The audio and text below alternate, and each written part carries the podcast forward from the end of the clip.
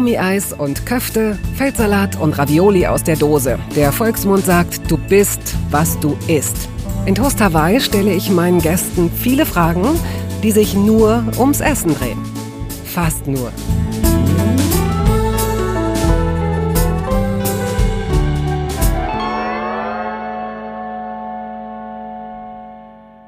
Mein heutiger Gast gehört zu den Menschen, bei denen es mir nicht so leicht fiel einzuschätzen, welchen Bezug sie wohl zum Essen haben. Also zu den Themen Kochen, Genuss, Maßlosigkeit, Vorlieben, Fähigkeiten. In seinen Shows geht der 1979 in Mönchengladbach zur Welt gekommene Joko Winterscheid immer mindestens an seine Grenzen. Er ist wissbegierig, im allerbesten Sinne neugierig, ich finde ihn mutig, empathisch, sensibel, humorvoll, aber daraus lässt sich ja noch nichts für Toast Hawaii ableiten. Was blieb uns also anderes übrig, als es selbst herauszufinden? Wir starten den Blindflug und befinden uns tatsächlich schon zu Beginn quasi im Cockpit. Es ist ein toller Trip geworden, das sei schon mal verraten.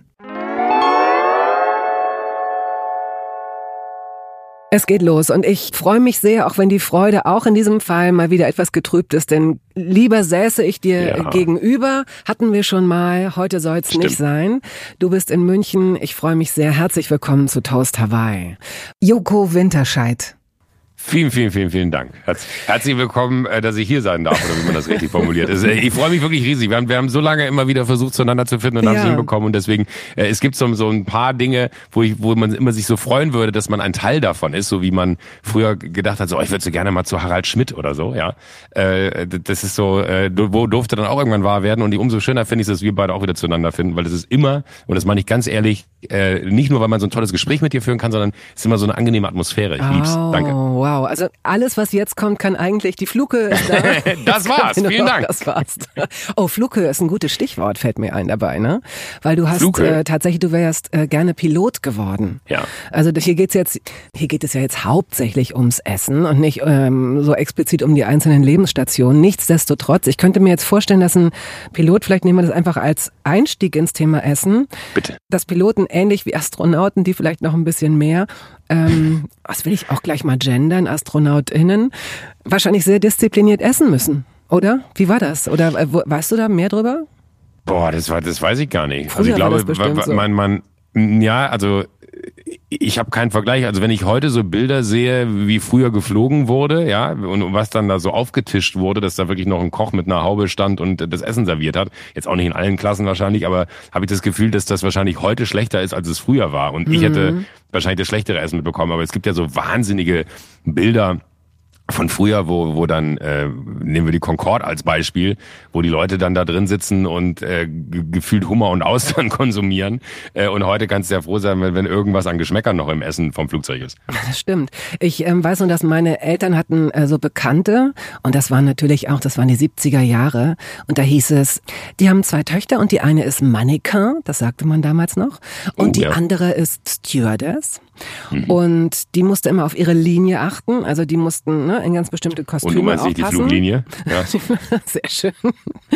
Und, und ich weiß, dass äh, die nämlich mal erzählte, dass so ein Pilot, also bei der, bei der Bewerbung für diese Ausbildung und so, dass die irgendwie ein strammes Sportprogramm und ein strammes Ernährungsprogramm machen mussten. Hättest du dem damals ähm, Genüge getragen, sagt man so? Also als ich mich ähm, bei der großen deutschen Luftgesellschaft beworben habe, ja. ähm, war ich durchaus fit, würde ich sagen. Ja, das war ja kurz nach dem Abi, da habe ich sehr viel Sport gemacht.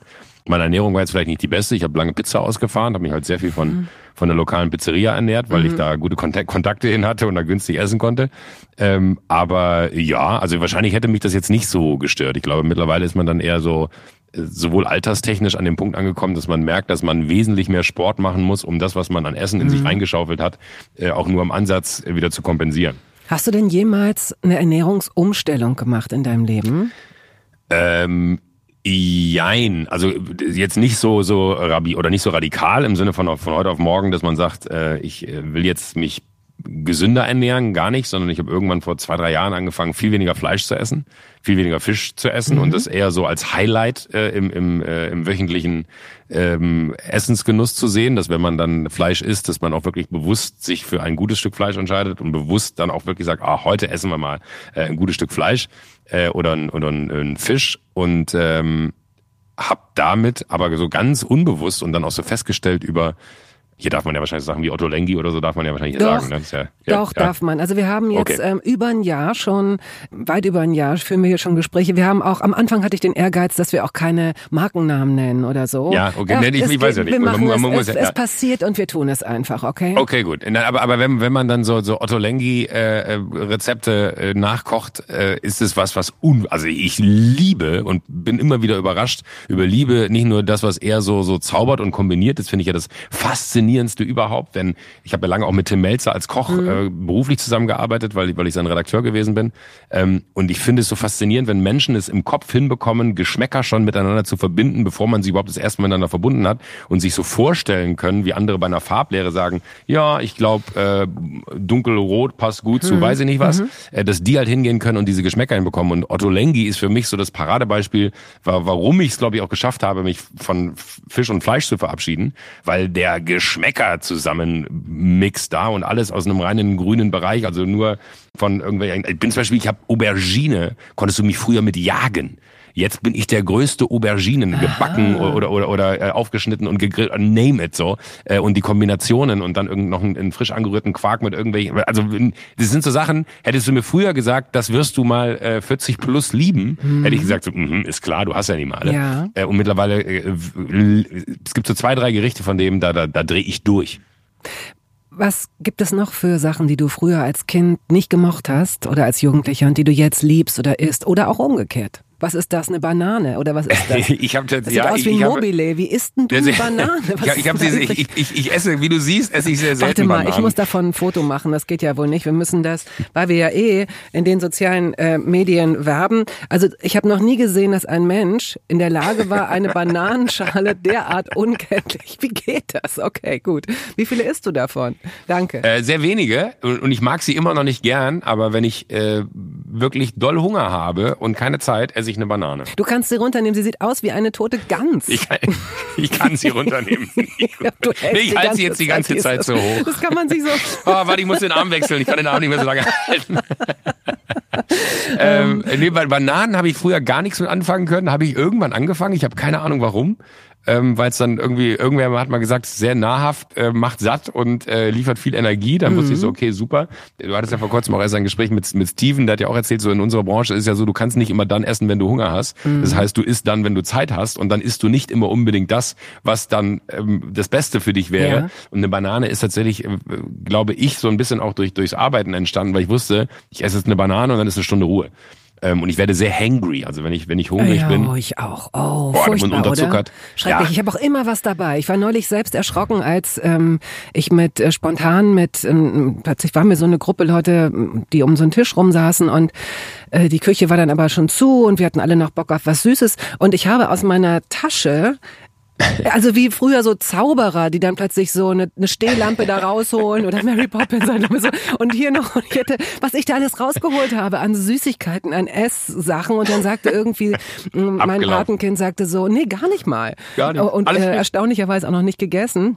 Und dann sagte mein Patenkind, ja, aber äh, hast du auch was für Marie, die ist doch Veganer? Und dann hatte ich gesagt, oh nee, ich habe also für eine Veganerin jetzt nichts. Und dann ziehe ich aber plötzlich so eine Praline raus, die vegan war. Und ich habe gedacht, wie, okay, ich habe halt Verrückt. immer was zu essen dabei ja. und auch im Handschuhfach beispielsweise und ich glaube ja. sogar in meinem Fahrradkorb unter so einem Kissen, weil ich weiß, wenn der Hunger kommt, habe ich noch, dann bleiben mir noch ungefähr so fünf Minuten und dann muss ich sofort ja, was essen. Und das ist bei dir mich, dann sind's Bananen. Mich, mich stresst das immer so, wenn ich schon merke, dass ich angespannt werde, weil ich so leicht unterzuckert bin. Ne? Also dann kann ich mhm. mich auch nicht mehr so richtig konzentrieren. Dann merke ich so, ich fange schon drüber an nachzudenken. Ich fange schon an drüber nachzudenken, wo könnte ich jetzt was zu essen herbekommen? Was ist hier? Also es sind ja manchmal auch zwischen zwei Terminen. Mittlerweile sind die ja nicht mehr nur zu Hause, sondern man darf ja auch wieder unterwegs sein. Und dann zwischen zwei Terminen denke ich mir dann so vorher, ja super, dann fährst du auf dem Weg von da nach da, fährst du da kurz vorbei und holst dir dann, es gibt so einen super äh, Koreaner hier in, in, in München, da kannst du dir so kleine Baguettes mitnehmen und so. Das ist lieb ich, ja. Also ja. So, so, asiatische Baguettes. Äh, asiatische Baguettes. Was ist ja, da drauf? ich überlege auch gerade, ob es ein Koreaner ist oder Vietnamese ist. Äh, so Banh Mi. Das ist wirklich, es ist, also, es ist einfach, äh, es ist wirklich wie ein, wie ein aufgebackenes Brot. Es ist jetzt kein richtiges Baguette-Baguette, aber es ist so ein aufgebackenes Brot, äh, aufgeschnitten wie ein Döner, wenn du so willst. Und dann hast du da, ähm, ich esse es immer, die haben so eine äh, leicht scharfe, ich kann auch nicht ganz so scharf, so eine Chili-Paste, die kannst du da reinschmieren. Dann kommt da Tofu mit rein, dann kommt da irgendwie ein bisschen Koriander mit drauf und so und Mhm. äh, mit, mit ein bisschen frischen Zwiebeln. Mega. Ah, okay. Und dann denke ich mir immer so, ah super, dann fährst du da vorbei, dann holst du dir das und dann ist es ja aber auch so, das kennst du wahrscheinlich auch, Termine gehen sieben, zehn, 15 Minuten länger und zack, weißt du, ich kann das Essen nicht mehr holen, das kaut nicht mehr hin, Oh, ich. oh. Weil, weil ich dann auch so im Auto futter, während Ja. ich dann irgendwie an der Ampel stehe, hab, hab, hab, hab, direkt zum weiter zum nächsten. Ähm, und dann stresst mich das so sehr und ich habe leider nicht wie du solche Vorräte, dass ich dann aufgrund dessen, dass ich dann hungrig werde, weiß, ich bekomme nichts mehr zu essen, dann aber zeitgleich auch weiß, oh Gott, das wird eine Vollkatastrophe, dann steigere ich mich noch mehr Ja. rein und es ist dann so, so, so richtig dramatisch und irgendwann kommt bei mir aber der Punkt, da bin ich so drüber, da ist, als wenn jemand den Stecker ziehen würde und dann ist alles wieder gut. Oh. Das heißt, Ja, du aber das könntest, dauert lang. du könntest theoretisch fasten. Ich könnte, ich habe ja, ich, ich habe Anfang des Jahres habe ich sogar so, so eine ähm, so, so eine Saftkur gemacht. Das war ja irgendwie neues Jahr, neues Glück. Und ich habe einen Freund äh, wiederum auch, der hier in München äh, so, so, so eine äh, so, so einen Wellness-Food-Laden betreibt, der unglaubliche Sachen hat. Und dann habe ich André angerufen und meinte, sag mal, ich sehe da die ganze Zeit bei allen hier, die machen da so eine Saftkur, was brauche ich denn dafür? Und dann meinte er, ja, du hast so fünf oder sechs Säfte über den Tag verteilt, äh, alle zwei Stunden und äh, viel Wasser oder, oder grünen Tee oder so dazu. Und ich so, okay, das will ich mal ausprobieren. Und ich fand das Wahnsinn. Wie lange hast Das du das also gemacht? Eine Woche. Okay. Eine Woche. Also das kann man wahrscheinlich auch noch länger machen, aber ich hatte Mhm. eine, eine Woche wirklich, äh, wo ich nichts zu tun hatte und nur mein Ding machen konnte. Ich glaube, so unter normalen Arbeitsumständen wäre es jetzt auch Mhm. nicht das Beste gewesen, das auszuprobieren. Und deswegen fand ich das aber so reizvoll. Äh, und das ist schon was, und ich glaube, weil du kamst ja eigentlich über die Frage, so was hast du als Kind und was machst du heute? Ich glaube, heute bin ich viel, viel offener, so, so, so Themen gegenüber, wo man als Kind halt einfach denkt, so, "Ih, nee, mag ich nicht. Also du siehst es, es sieht komisch aus, und du kannst dir nicht vorstellen, dass es gut schmeckt. Und das war, glaube ich, immer mein Thema mit Aubergine, weil Aubergine ja immer irgendwie pampig und matschig und, und äh, irgendwie in einer komischen Darreichungsform, dann wird die wahnsinnig schnell braun, wenn du sie nicht irgendwie mit Zitrone beträufelst oder weiß ich nicht was. Und dann sieht die immer ganz schnell so richtig eklig aus, aber ist halt unfassbar lecker. Also Auberginen und äh, Zucchini sind für mich so zwei ungleiche Schwestern, die, äh, Stimmt. die finde ich so ähm, sich zur Verfügung stellen, so möchte ich es mal nennen, so dass das Brot unter den Gemüsen so ein bisschen, weil sie jetzt finde ich, also ganz subjektiv gesagt, es kann sein, dass andere Menschen jetzt aufschreien, aber die bringen ja jetzt nicht so viel Eigengeschmack mit. Man kann aber ganz viel mit ihnen machen. Ja. Also so ne, ähm, ob grillen oder mit ganz viel Öl oder im Ofen und mit Käse und äh, raspeln und schnipseln und schnupseln und ähm, das stimmt. Aber sie sind halt keine, sie sind keine Alphas. Tatsächlich ist Aubergine so das beste Beispiel für, man hat sich da irgendwie äh, eine größere Offenheit erarbeitet, weil ich glaube auch, dass je mehr man dann ausprobiert, also Stichwort Saftkur, wäre ich wahrscheinlich von, selbst von einem Jahr hätte ich da gesagt, lass mich Ruhe damit, was für ein Quatsch so. Aber einfach mal zu sagen so, nee, ich will mal wissen, wie das ist. Ähm, Und das hat vielleicht damit zu tun, dass man mit jedem Tag auch dem Tod ein Stück näher kommt und man denkt, dann habe ich ja eine Saftkur gemacht. Ähm, aber ich habe irgendwie das Gefühl, dass man belohnt wurde in den letzten Jahren für all das, was man ausprobiert hat, so auf einer Genussebene. Und dass da wenige Sachen dabei waren, wo ich sage, oh, mag ich nicht, aber dann weißt du zumindest, ich muss nicht immer wieder davor sitzen und mich fragen, will ich es essen, will ich es nicht essen. Ja. Ähm, und das eigentlich mit diesem Gefühl von, als Kind sagt man halt immer nein, nein, nein. Und damit macht man das Feld immer kleiner von dem, was man potenziell essen will und äh, verschließt sich auch immer mehr.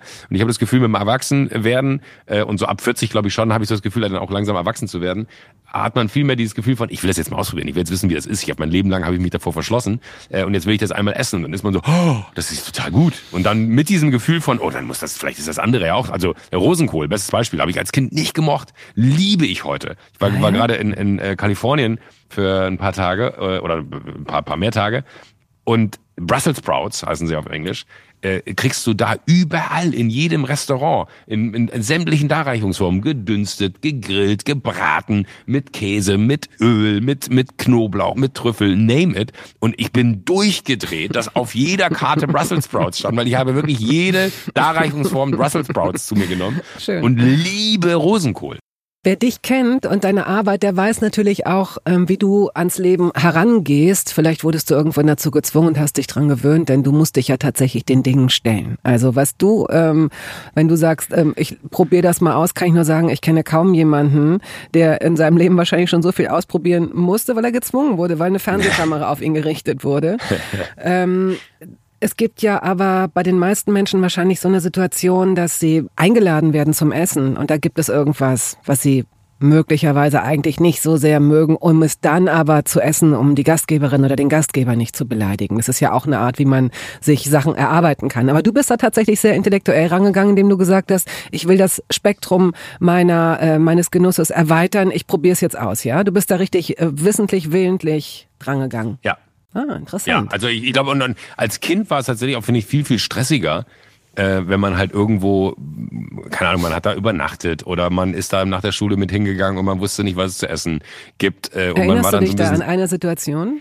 Ach, es, es, es gibt, gibt, also konkret gibt's eine, da weiß ich noch, da, es war ein Riesenversprechen von unserer Nachbarin äh, damals, mit denen ich, also wir waren beste Freunde, die Kinder und, und natürlich auch Nachbarn, mit denen man, äh, glaube ich, viel mehr zu tun hatte, als man heute mit Nachbarn zu tun hat. Und man ist äh, auf dem Land, wie ich groß, also da, wo ich groß geworden bin, super ländlich. Das heißt, man war wirklich eng und dann hat sie gesagt, oh, morgen nach der Schule kommst du mit und dann mache ich für Sven, Dirk, das waren ihre Kinder und dich äh, mache ich dann einen Meter. Die hatte so einen Meter Spaghetti, also in so einer Verpackung. Und äh, ich werde nie vergessen, dass das das absolute Highlight für mich war. Ich habe mich den ganzen Tag in der Schule darauf gefreut, dass ich gleich dann zu unseren Nachbarn kann und dann gibt's ein, ein Meter Spaghetti, mm. weil diese Vorstellung, dass man so ja. die so einen Meter lang reinzieht. Ne?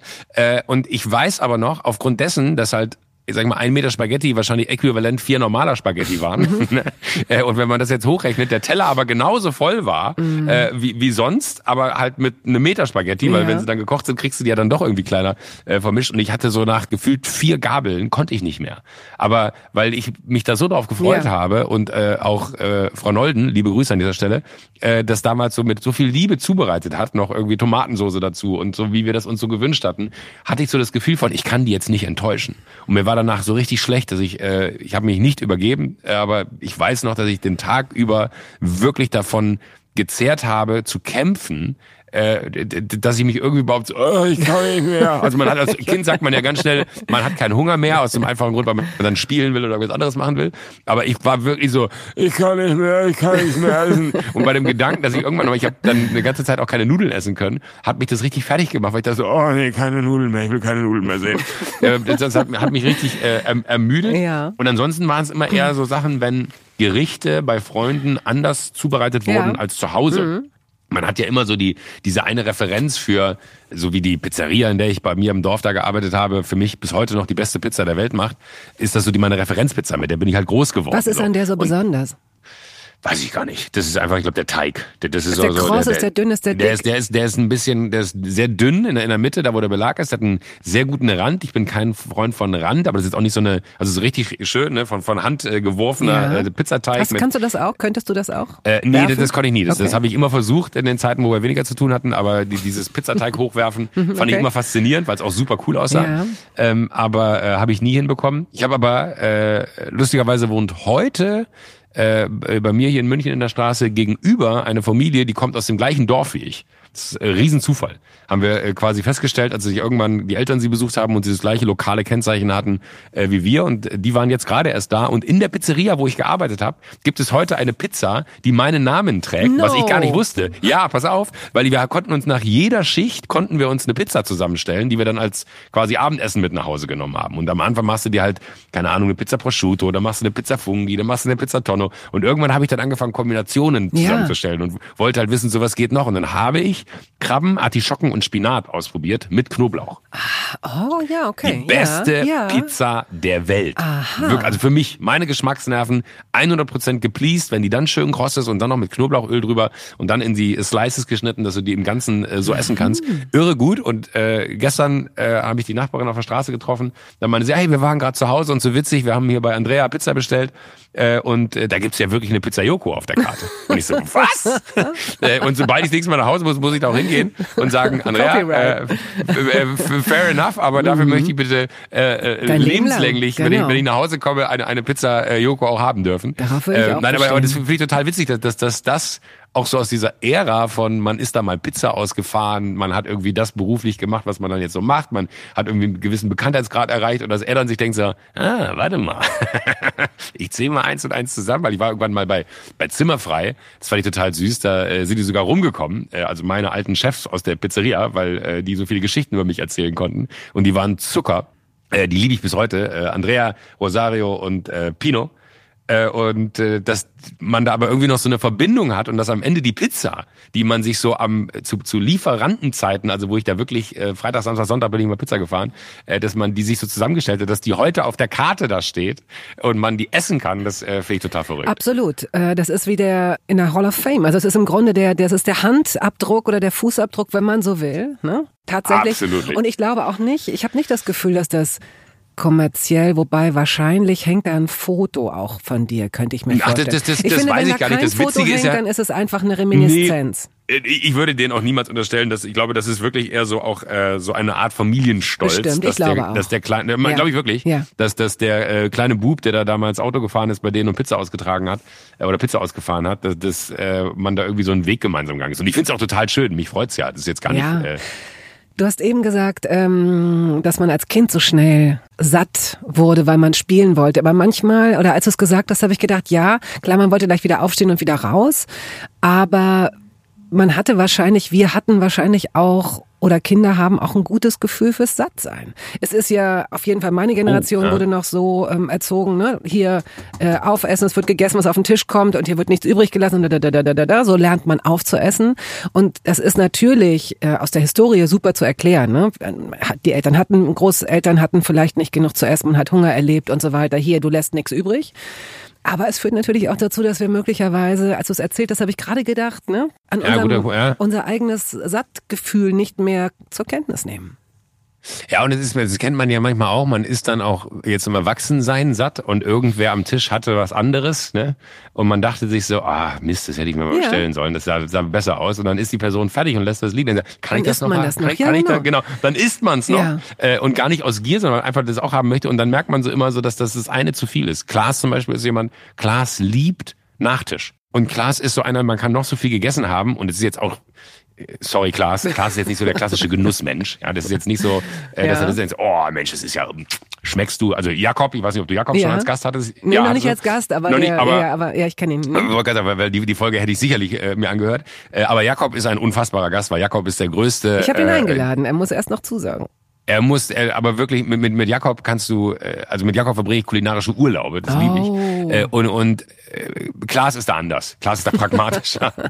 Äh, ähm, aber Klaas ist so ein Nachtischtyp. Und das ist immer das, was mir zum Verhängnis wird, wenn ich dann so aus Höflichkeit sage, ja komm, ich nehme auch noch einen. Und eigentlich weiß ich, ich brauche den gar nicht, weil ich bin nicht, ich brauche keinen Nachtisch bei zu einem Mhm, verstehe, guten verstehe. Essen. Und dann hau ich mir den Nachtisch rein und kann mir damit jetzt nicht den Abend versauen, aber so den kompletten Genuss irgendwie noch mit Creme Brûlée zuspachteln oder so. Ich kann die Creme Brûlée genießen, aber danach bin ich halt so, Mhm. uh, und ich weiß total, was du meinst. Ich finde auch, man, man neigt fast dazu, Essen gar nicht mehr in, in so einer Nahrungsaufnahme Satzsituation zu verstehen, sondern wenn man dann essen geht und mal Zeit auch vor allen Dingen dafür hat, dann will man das so sehr genießen, dass man total Ja. übertreibt. Und das ist, glaube ich, das Falsche, was du machen kannst. Oder also ich da- das dem will ich das will ich jetzt gar nicht so in Abrede stellen, weil ich es auch schön finde, ähm, unvernünftig zu sein und zu schlemmen. Voll. Und ich liebe auch, man muss sich auch immer wieder vergegenwärtigen, was für ein Luxus das ist, dass wir uns in so eine Maßlosigkeit total. fallen lassen können oft. Ne? Ja.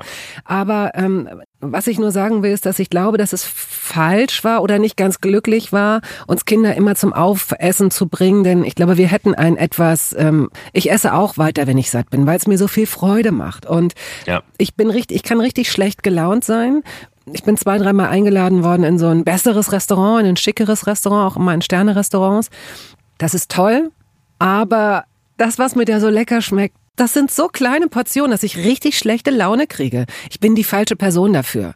Die sagen dann, ja, aber es kommen ja noch 25 Gänge. Und ich sage dann, ja, aber von 1, 8 und 12, das hat mir so gut geschmeckt, da möchte ich mehr von haben und das andere, äh, Aber sehr schöne Geschichte. Ich bin einmal äh, auch eingeladen gewesen zum Essen äh, hier in München im, äh, in einem Sternerestaurant. Da ist Christoph Kunz, heißt der, der Küchenchef. Äh, super Typ, den ich lustigerweise an dem Wochenende davor auch in der Folge von äh, Melzer gesehen hatte, hier mit diesem Kitchen Impossible und keinen Bezug zu dem hatte. Und dann war es lust, also ich habe hab die Folge gesehen und dachte mir, was für ein cooler Typ. Und die Woche drauf war ich dann zum Essen eingeladen worden und äh, stellte dann fest, so, ach witzig, das ist das Restaurant von dem Typen, von dem ich letzte Ja. Woche die Folge gesehen habe und hast direkt so einen ganz anderen Bezug, weil du dir auch vorstellen kannst, wie dieser Typ in der Küche steht und wie er arbeitet und äh, so, so die Liebe, die er dann ja dann auch so und das finde ich ja das, das, das Wahnsinnige, auch wenn man so so High-End essen geht, äh, die Liebe zu Produkt und was man aus einem Produkt an Geschmäckern rausholen kann. Und da gab es den schönsten Moment, den ich jemals irgendwo äh, in so Spitzengastronomie erlebt habe. Da habe ich wirklich, da wurden, wir waren so zweit, äh, da wurden die Teller abgeräumt und das war so ein Risotto mit weiß ich nicht was. Und dann äh, kommt die klassische Frage, hat es Ihnen geschmeckt? Und dann ich also so gut, da würde ich noch einen Teller von essen.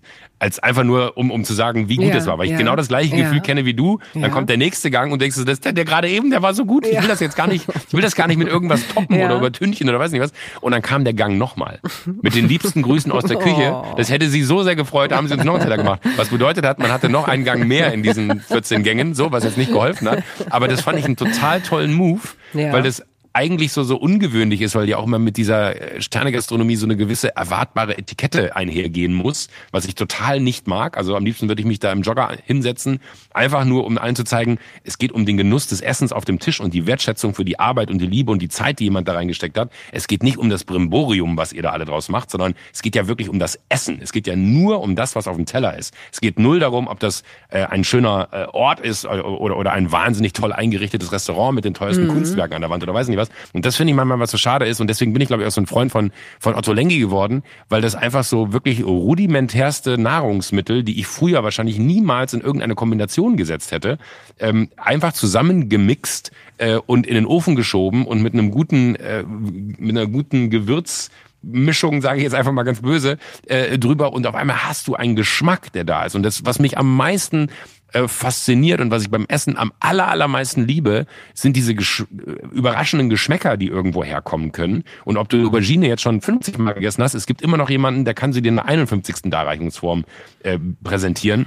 Und das liebe ich. Und das war, äh, äh, ich bin mal hier in der Traube Tonbach gewesen, als ich das Magazin noch machen durfte und habe da drei Tage mitgekocht. Das ist so eines der ältesten Drei-Sterne-Restaurants in, in Deutschland. Ich glaube, seit über 20 Jahren haben die äh, kontinuierlich drei Sterne. Ähm, und auch da zu erleben, in welcher Präzision die mit Essen umgehen und auch in, in, in äh, also das, das, das äh, ist schon fast so, dass die, würde ich sagen, eine Liebesbeziehung hm. zu diesem Produkt haben, mit dem sie arbeiten, weil die ja dann auch so ganz speziell auf einen ganz kleinen Bereich spezialisiert sind. Wie so ein Orchester, ähm, ne?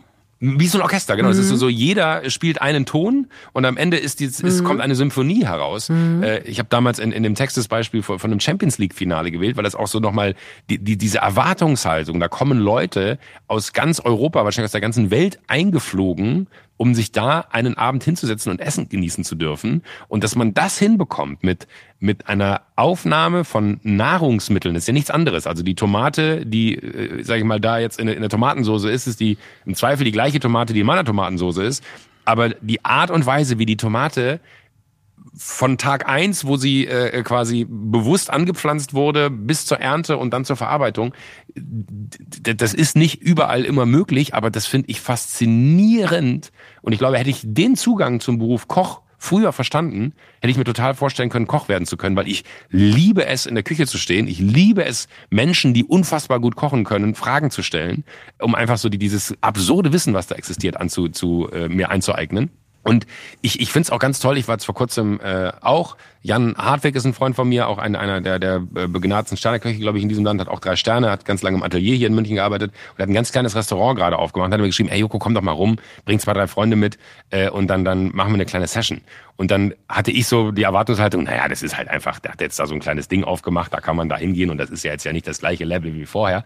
Und dann gehst du da rein und es ist wirklich, als wenn du im Wohnzimmer sitzt und die, also als wenn wir jetzt bei, bei mir zu Hause oder bei dir zu Hause kochen würden. Da ist eine Küche, ganz normale Küche, äh, da ist ein ganz normaler Tisch und dann sitzt du da und kannst denen zugucken, wie sie diese unfassbare Arbeit am, am, am, am Essen verrichten. So. Und das ist das, das klingt so blöd, wenn man sagt verrichten, aber du weißt, die haben den ganzen Tag darauf hingearbeitet, dass die 12, 14 Leute, die da abends kommen, ähm, ein Essen bekommen. Mhm. Und dann mhm. siehst du, wie der mit einer Pinzette eine Kresse noch oben drauf legt und denkst du so, da kann man sagen, ja, wie bescheuert ist das denn? Ja, das, das macht da keinen Unterschied. Aber dann kommt dieses Essen und jedes Essen ist ein Kunstwerk und diese Geschmäcker und diese Intensität und all das, was du aus Dingen rausholen kannst. Da gab es irgendwie so ein, so ein Selleriesüppchen. Ey, was hab ich schon an Selleriesuppen probiert die letzten Jahre? Und dann kriegst du deine Selleriesuppe mit irgendwie noch Pilzen unten drin und weiß nicht was.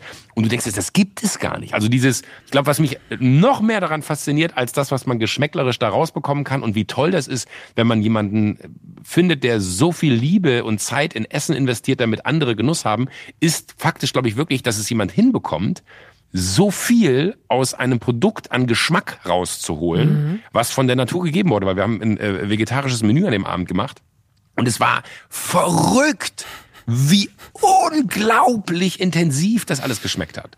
Äh, und deswegen habe ich mich auch so gefreut, dass wir über Essen reden können, weil wem kann man das erzählen, außer dir? Nein, es ist aber auch ungewöhnlich, wie du da reingehst. Also ich habe jetzt wirklich das Glück gehabt, mit so vielen Menschen schon über Essen zu sprechen. Und ähm, du findest da schon auch nochmal ähm, eine andere Tiefe und andere Worte offenbar. Das ist auch nicht selbstverständlich. Und ich habe auch die ganze Zeit so gedacht, wir können ja unsere Sinne, wir alle, also toll, wenn wir sie alle noch besitzen und, und, und auch äh, sensibel sind und so weiter. Wir können sie ja nicht wirklich miteinander vergleichen. Ähm, was passieren würde, mhm. wenn wir jetzt eine Farbkarte nebeneinander legen würden, du würdest Farben anders wahrnehmen als ich möglicherweise. Ja. Vielleicht würden wir das nicht mal besonders gut herauskriegen, weil wie willst du es messen? Wie willst du wissen, ja. welches Blau ich sehe? Und ne, so. Und so wird es wahrscheinlich dann auch mit, mit den Geschmacksknospen sein und auch Geruch. Letztendlich geht das, ähm, ich habe das neulich gerade erst gelesen, dass der, der tragende Sinn beim Essen. Es ist, da geht es mhm. nicht so um die Textur, es geht nicht so um den Geschmack, interessanterweise. Es geht um den Geruch in erster Linie, dass der Aha. Mensch in der Lage ist, ungefähr 20.000 verschiedene äh, Geruchsvarianten wahrzunehmen. Also das, was man dann mal wohl, ich bin auch keine Wissenschaftlerin und keine Expertin leider, aber als Aroma, wenn sich also das sozusagen zwischen Nase und Mund und Gaumen irgendwie, was da so alles passiert, was wir mit unserer Ratio gar nicht so erklären können, aber worauf wir uns einlassen, wenn wir die Augen zumachen für den Moment. Also das kennt ja auch jede und jeder. Und das muss nicht ein, eine exquisit zubereitete Tomate sein, das kann auch ein ganz einfaches Schokoladeneis von der Tanke sein, Boah, auf das ja. du dich freust und du machst es auf und du, und du machst so, oh, du machst automatisch die Augen Aber genau, das, so, oh. das machst du automatisch, ne? Ja, ja, ja das, das, der, aber das, so finde ich das, lustig, als du das gerade gesagt hast, die Augen zu machen, dachte ich auch, das passiert ja eigentlich immer automatisch, ja. wenn, wenn was wirklich gut schmeckt. Äh, auch ich finde auch gerade so das erste Eis, wenn wenn so ja. jetzt Frühling, Sommer, ne? Und es gibt auch die die diese, die darf man gar nicht laut sagen, aber diese, es gibt so ein gelbes Eis am Stiel. Da sage ich den Namen jetzt nicht, weil das ist dann, das ist mir dann zu viel Werbung. Mhm. Nicht das, wo noch so eine weiße Füllung drin ist, sondern das ist wie so ein Wassereis. Nur das Wassereis. Nur das Wassereis ey, da drehe ich ah. durch. Wenn, wenn ich da, wenn, wenn ich das bekomme, ne, dann, ist, dann bin ich der glücklichste Mensch auf Erden. Wenn es im Sommer äh, irgendwo äh, eine, eine Raststätte, Tankstelle oder wo auch immer ein Späti gibt und dann haben die das, mhm. das ist für mich, das ist die größte Erfrischung für mich im Sommer. Das liebe ich auch. Also es muss nicht immer, das stimmt. Jetzt waren wir gerade eben nur bei diesem, diesem Sterne-Bereich mhm. und da finde ich wirklich diese Faszination von Geschmäckern so toll. Aber ähm, ich, ich, ich liebe auch, wenn man, äh, keine Ahnung, in Österreich wandern geht und dann hast du dir irgendwie eine Stulle morgens geschmiert, weil du irgendwie den Sonnenaufgang sehen willst und dann sitzt du da und isst dein leckeres Brot und das ja. muss man ja auch sagen, ne? Brot ist, finde ich, wahnsinnig wichtig, ähm, ein gutes Brot und dann irgendwie da einfach nur Butter mit ein bisschen Salz und dann Gürkchen oder äh, vielleicht auch noch so eine, so eine, so eine diese, diese Jagdwurst, die es in Österreich immer gibt, ne? diese richtig harte mhm. äh, äh, Jagdwurst, äh, da kann ich mich dann auch dran erfreuen, äh, hat genau die gleiche Magie, aber es ist auch immer, finde ich, wahnsinnig, weil das hast du eben auch schon so schön beschrieben, so, so, so momentabhängig, in welcher Konstellation man irgendwie auch ist. Ne? Das ist so, äh, ich weiß nicht, ob dieses wahnsinnige Essen, was man dann irgendwie so in seinem Leben zu sich genommen hat, schon mit einer, sage ich mal, unsympathischeren Runde an Menschen genauso gut geschmeckt hätte. Also ich finde auch dieses Gesellige oder so, so, so ein so lauer Sommerabend, was ja dann immer so das klassische Bild von einem perfekten Abend für mich zumindest ist. Lauer Sommerabend, Freunde kommen zum Essen und es am Ende stehen da irgendwie 30 Gläser auf dem Tisch und, und 40 Teller und alle hatten irgendwie äh, genug von allem und man hat irgendwie eine gute Zeit. Ich finde auch gerade so dieses, weil man sich Zeit aktiv nimmt, fürs Essen nimmt man sich dadurch auch immer, wenn man mit den Menschen, mit denen man dann auf einer gleichen wertschätzenden Ebene essen geht oder sie zum Essen einlädt oder bei denen zum Essen eingeladen wird, nimmt man sich auch genauso wertschätzend Zeit für die Menschen. Also ich habe sehr selten äh, gute Abende gehabt, wo das Essen schlecht war und der Abend gut und andersrum äh, ist es aber so, dass wenn der, wenn die Menschen, mit denen man essen geht, äh, man wird nicht mit schlechten Menschen essen gehen. Das, das Beispiel hinkt so ein bisschen. Ja, man weiß ja nicht immer, wie Menschen sind, mit denen man essen geht. Manchmal hat man auch Geschäftsessen, das, ne? Also insofern. Genau, das, das kommt noch manchmal noch entscheidend zu. Aber, aber es ist immer, finde ich, äh, meistens so gewesen, dass wenn man in einer vorfreudigen Erwartungshaltung mit guten Menschen essen geht, ist das immer ein, ein Erfolg, also ein toller, erfolgreicher Abend ist auch falsch, aber ein, ein, schöner Abend gewesen. Und ich finde, das ist auch was, was dann, das fand ich eine, eine Zeit lang habe ich immer Weinbegleitungen noch gewählt. Das ist das Schlimmste, was du machen kannst, weil du halt bei Gang 4 rotzenvoll bist und danach einfach so, ja, das hat gut geschmeckt. Und hier haben wir für Sie noch einen, einen Weißwein aus dem Burgund. Ja, das schmeckt auch geil. Und du bist komplett out of order. Nach zehn Gängen habe ich mir gefragt, so, warum ist man immer so rotzenvoll? Und das muss man auch lernen, dass äh, Genuss auch was mit Maß zu tun hat. Und das hast du ja eben auch gesagt, was, was, äh, man sollte sich nicht so vollfuttern. Aber ich finde wirklich die, ich denke jetzt gerade so, so, so an, an, an einen äh, guten Abend, wenn man mit, mit äh, Jakob Lund äh, oder mit, mit Felix, einer meiner besten Freunde, ähm, wenn, wenn man mit denen so, so, so irgendwie gut essen gegangen ist, ist es meistens auch ein echt guter Abend gewesen, weil man sich so, wenn man da eine Gemeinsamkeit für hat. Also ich finde, Essen kann so wahnsinnig verbinden. Werbung es gab eine Phase in meinem Leben, in der ich alles richtig machen wollte in Bezug auf meinen Körper. Genügend Flüssigkeit, Bewegung, die richtige Ernährung. Hey, ich werde ein ganz neuer Mensch und kürze das an dieser Stelle mal ab. Aus mir wurde kein ganz neuer Mensch. Solche Pläne sind löblich, aber in der Regel zum Scheitern verurteilt. Wir wollen zu schnell zu viel und übersehen, wer wir sind und wer wir jahrzehntelang waren. Nichts gegen Veränderungen, nichts gegen gesündere Angewohnheiten oder Ernährungsumstellungen. Aber ich finde, sie müssen zu unserem Leben passen und es muss irgendwie Klick machen im Kopf. Rückblickend kann ich sagen, dass mir die Dinge, die sich bei mir dauerhaft in Bezug auf meinen Körper oder Ernährung veränderten, immer auch einleuchteten, weil ich eine Veränderung in meinem Körper oder in meiner Kondition oder in meiner Konzentration spürte. Vor ungefähr zwei Jahren riet mir eine sehr gute Freundin, die Ärztin ist, dazu, ein paar kleine Check-ups durchzuführen und bat mich eindringlich darum, täglich Omega-3-Fettsäuren zu mir zu nehmen. Wenn du sonst auf alles verzichtest, Bettina, darauf bitte keinesfalls, sagte sie mir und empfahl mir gleich noch die Marke dazu, Norsan. Da hätte sie die Inhaltsstoffe gecheckt, die nähme sie nämlich selbst auch. Nun ist es ja nicht so, dass ich das nicht selbst schon hundertmal gelesen hätte. Allein schon um Entzündungen abklingen zu lassen, ist unser Körper auf ungesättigte Fettsäuren angewiesen, kann sie aber nicht selbst produzieren. Wir müssten täglich 250 Gramm Makrele oder Sardellen oder Lachs essen. Bekommt niemand von uns hin, oder? Ich begann dann damit, verschiedene Produkte zu vergleichen. Rezensionen, Qualitätsnachweise, Erfahrungsberichte und landete, das hätte ich mir also sparen können, wieder bei Norsan. Daher fällt es mir wahrscheinlich auch so leicht, diese Produkte hier zu bewerben. Es gibt die hochdosierten Omega-3-Produkte im Sortiment als Kapseln oder Öle aus Fischöl oder Algenöl. Letzteres dient als vegane Variante. Und für Kinder gibt es beispielsweise vegane Kaugelee-Drops. Mein Favorit ist das Fischöl, weil ein Esslöffel pro Tag ausreicht und ich damit zudem noch Vitamin D3 aufnehme. Gesundheitsversprechungen kann und darf ich hier nicht machen, das ist klar. Aber ganz subjektiv als Bettina kann ich sagen, dass ich mich deutlich fitter und konzentrierter fühle seit anderthalb Jahren. Also seit ich das Öl täglich nehme. Und ich werde dabei bleiben, Podcast-Werbung hin oder her. Und meine Arztfreundin ist auch happy. Sie ist eine von über 5000 Ärztinnen und Ärzten, die die Produkte von Norsan empfehlen. Ich habe auch gerade nochmal nachgeschaut. Norsan ist die meistverkaufte Omega-3-Marke in deutschen Apotheken. So, und weil das der Deal auf Gegenseitigkeit ist, machen wir es hier endlich auch mal so, wie Sie das vielleicht schon aus anderen Podcasts kennen. Es gibt einen Code mit einer Ermäßigung von 15 Prozent auf Ihre erste Bestellung. Dieser Code ist gültig bis zum Ende des Jahres und lautet Toast 15, kleingeschrieben und ohne Leerzeichen. Toast 15. Sie finden die Infos dazu auch in den Show Notes. Ähm, du bist in Mönchengladbach zur Welt gekommen und in mhm. Waldnil im Kreis Viersen aufgewachsen. Richtig. So. Mit zwei älteren Schwestern. Und mit einer Mutter, die verdammt gute Hefeklöße gemacht hat. Meine Mama hat, ja, ich habe, man muss leider Gottes ja sagen, meine Mama ist ja gestorben, als ich sechs war. Ja. Das heißt, ich habe äh, nicht so viele Hefeklöße von ihr bekommen, aber das war meine absolute Leibspeise als Kind. Hefeklöße. Ich meine, es ist am Ende, ist es einfach nur Hefeteig, der geht und dann wird er in den Ofen geschoben und dann hast du eigentlich wie ein Weißbrot, wenn du so willst. Ja. ja. Äh, würde ich jetzt mal aus meiner Interpretation sagen. Ich habe sie bis heute nie selber gemacht, weil sie unerreichbar sind für mich. Ja.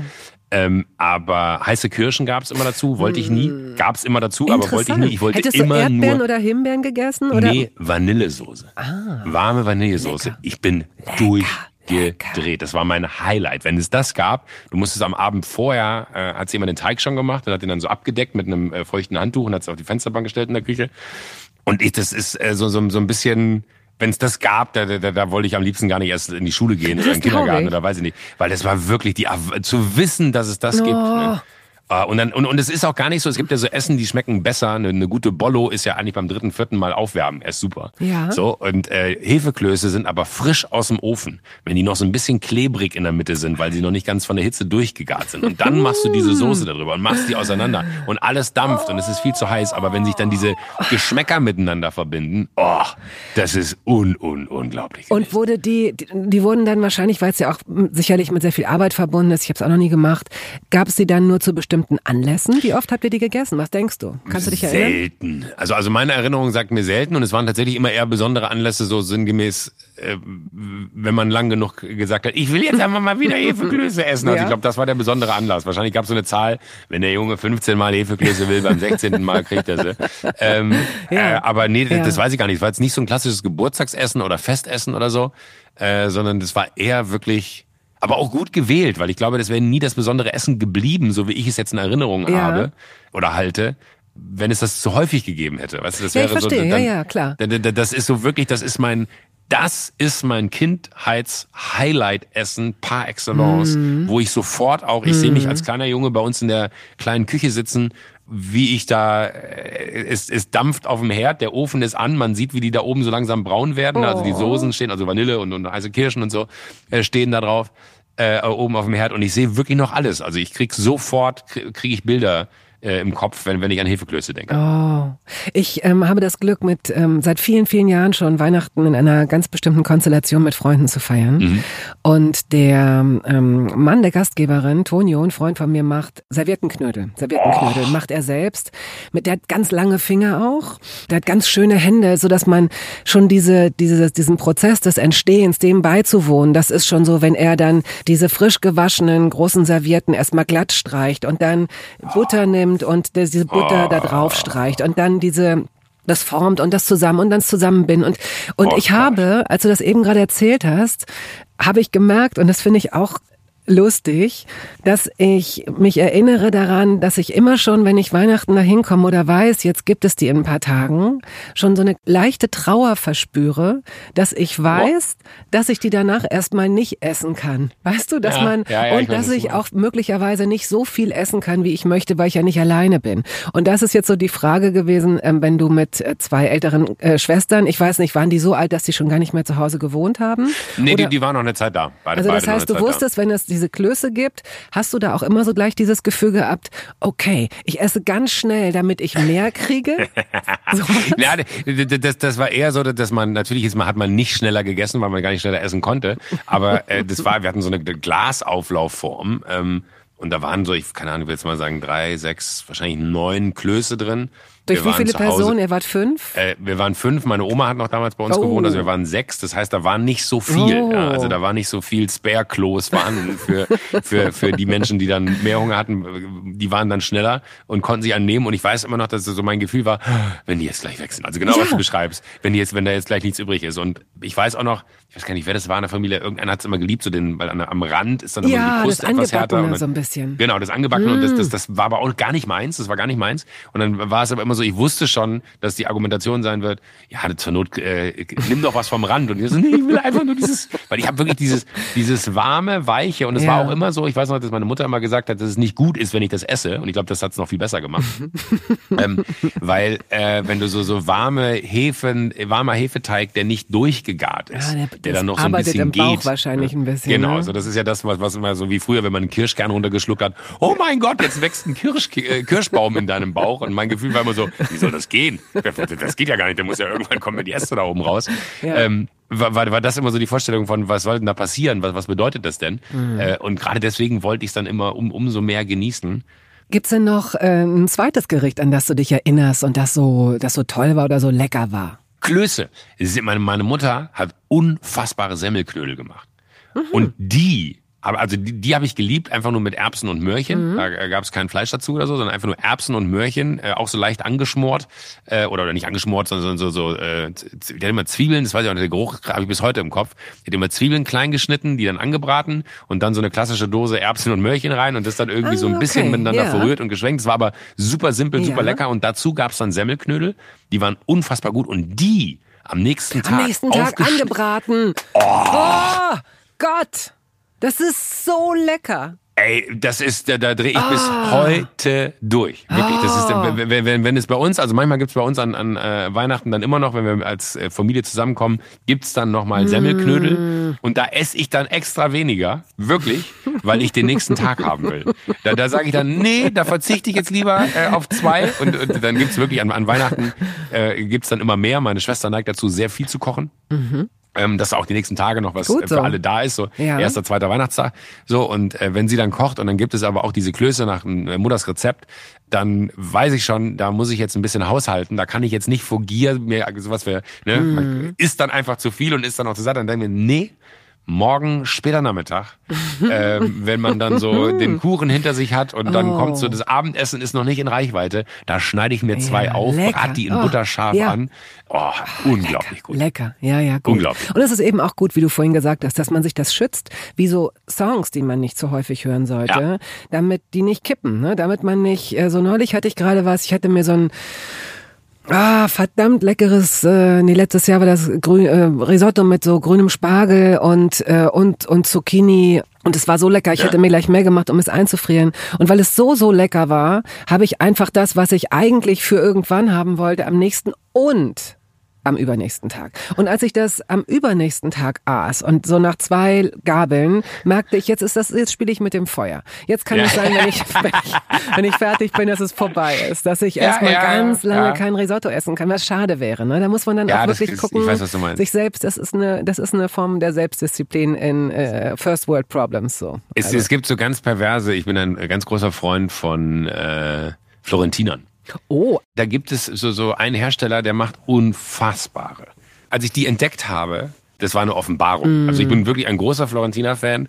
Und diese Florentiner haben mir die Schuhe ausgezogen. es war wirklich, ich dachte mir so, es war eine Offenbarung. Es war wirklich so, oh mein Gott, wo wart ihr mein ganzes ja. Leben? Und dann habe ich aber angefangen, genau das, was du gerade beschrieben hast. Ich habe mich überfressen an diesen Dingen. Ah ich habe wirklich, ich bin dann so mhm. so äh, wie damals in der in der Werbung, wo sie ganz, wo gesagt wurde, äh, ich gehe da manchmal nachts an den ja, Kühlschrank. Also ja, so schlimm ja, war es nicht, ne? Aber die standen halt immer. Ich habe die noch immer. Bei mir muss Schokolade auch immer in den Kühlschrank. Ja. Ich mag Schokolade nicht, Aha. wenn sie irgendwie aus dem Schrank kommt. Aha. Sie muss kalt sein, dass sie knackt. Oh. Ähm, dann habe ich die auch immer im Kühlschrank liegen, diese Florentiner. Und wenn die ganz frisch sind, sind die wirklich wie. Da gehst du da durch. Das ist un unglaublich. Und dann habe ich die aber wirklich angefangen, so zu, so wie ich eine Banane esse, wenn ich dann mal kurz ne, ja. äh, was brauche, so als Energiezufuhr ja. und irgendwas, was im Magen ist, habe ich angefangen, diese Florentiner wie Mittagessen zu, zu mir Mittagessen. zu nehmen. Mittagessen. Dann mhm. habe ich so vier, fünf Florentiner in mich reingestoppt. Dann ist eine Packung aber auch leer. Ähm, und das Bruttosozialprodukt eines Kleinstaates verbraucht, weil die auch einen unfassbaren Preis haben. Aber die sind so un, un, un, unglaublich Und man gut. muss sich in den Zähnen rumpulen. Und stimmt, das ist auch immer unangenehm, aber das war dann irgendwann war das so, eine Zeit lang hatte ich das Gefühl, dass ich da wirklich Geld verbrenne, wenn ich die esse. Ja. Weil ich dachte mir so, das ist wirklich Quatsch, was du da machst. Das ist viel, das ist, du, du hast kein Gefühl mehr für. Da habe ich wirklich, da habe ich das erste Mal in meinem Leben das Gefühl gehabt, ich habe die Kontrolle über mein Leben verloren. das sind nicht die Jogginghosen. dass ich, dass ich ja. die Florentiner einfach nur noch so zum, zur, zur Freude gegessen habe ja. und kein Gefühl mehr dafür hatte, A, dass das äh, viel, viel zu teuer ist. Für, also mhm. da hätte so richtig für Mittagessen gehen können, wenn du mhm. fünf, sechs so Dinger gegessen hast. Und es ist wirklich aber eine Offenbarung. Und da habe ich mich satt dran gefressen. Mhm. Da habe ich jetzt am Samstag, weil ich jetzt länger äh, im, im, Ausland war beruflich, äh, habe ich am Samstag äh, mir eine Packung von geholt und dachte mir, oh mega. Und die steht unangerührt im Kühlschrank. Interessant, ihr zwei. Ja, ihr und ich kann wirklich, ich, ich, ich gucke in ja, den Kühlschrank und denke mir, du könntest, aber du musst genau. Ich könnte, aber ich, ich kann ja, nicht. Also ich könnte, ich aber ich kann nicht. Und es ist nicht, dass ich nicht will, sondern ich kann du nicht. Weil kannst ich, nicht. Ich habe sie eher gekauft aus einer Gewohnheit, weil ich dachte so, ah, oh, Florentina, ja, mhm. super. Und dann mhm. stehe ich da ja. äh, und äh, mach, mir irgendwie einen Kaffee und dann denke ich mir, oh, jetzt, nee, irgendwie habe ich keinen Bock auf einen Florentina. Und die schon so, oh, uns ist ganz schön kalt, du kannst mal langsam anfangen, uns zu essen. Kannst mal, ja, genau so, ja, ja, ich freue mich auch wahnsinnig auf euch. Schön, dass ihr da seid. Ähm, ich muss kurz los. So. Ja, oh, wie hab, gut. Dialoge, mhm. Dialoge im Kühlschrank, auch gut, ja. Ich habe oh, das Licht geht an, das Licht geht an. Jetzt kommt, ah, dann, ah, wieso Joghurt? Na, wieso nimmt ja. der Joghurt? Was ist denn überhaupt in deinem Kühlschrank? Was ist immer, was ist immer in deinem Kühlschrank? Florentiner sind es ja nicht. Ähm, nee, Florentiner sind nicht immer drin. Ähm, also es ist tatsächlich, äh, und ich möchte jetzt ja keine Schleichwerbung machen, es ist aber, seitdem ich das mache, ist immer Jokolade im Kühlschrank. Jokolade, gutes Stichwort. Jokolade. Wir haben, ich habe es ja vorhin schon mal gesagt, hier fallen immer Markennamen, ja. Äh, meist in positivem Kontext. Also das äh, müssen Sie oder uns einfach durchgehen lassen mal, weil es gehört dazu, wenn man über Essen spricht. Und du hast das Glück, du bist ja sowieso, du bist ja ein, wie nennt man die denn, ein, ein, ein Hasardeur, dass du da ständig in so Startups investierst und tolle Ideen ja. hast und hier mal Gin und da mal Wein und jetzt auch äh, seit einiger Zeit Schokolade und die heißt Jokolade. Meine Großmutter hat immer ähm, früher, wenn sie äh, ihr Gebiss rausgenommen hatte, gesagt, nee, nee, hast du schon Zähne geputzt und kann keine Jokolade mehr essen. So. Und danach hast Wirklich? du dein Produkt benannt, ja. Wie bist du Ach, auf die Idee gekommen? Naja, das, was mich am meisten geärgert hat, dass ich da 40 Jahre für gebraucht habe, zu festzustellen, dass Schoko. Also ich habe ganz viele Freunde, die äh, äh, von, von meinem besten Freund, die Schwester, hat mich immer Yoko Schoko die einarmige Spinne genannt. Warum auch immer. Das ist irgendwie, ja, das ist eine lange Geschichte. Ich habe keine Ahnung, wo das herkommt. Aha. Ähm, ja, nee, das ist. Hör auf. Nein, ich, nein, also einarmige Spinne. Ja, okay, es ist auch so kompliziert. So ja, aber, aber es, es war, äh, also da war aber schon immer das Yoko Schoko mit dabei. Ja. So.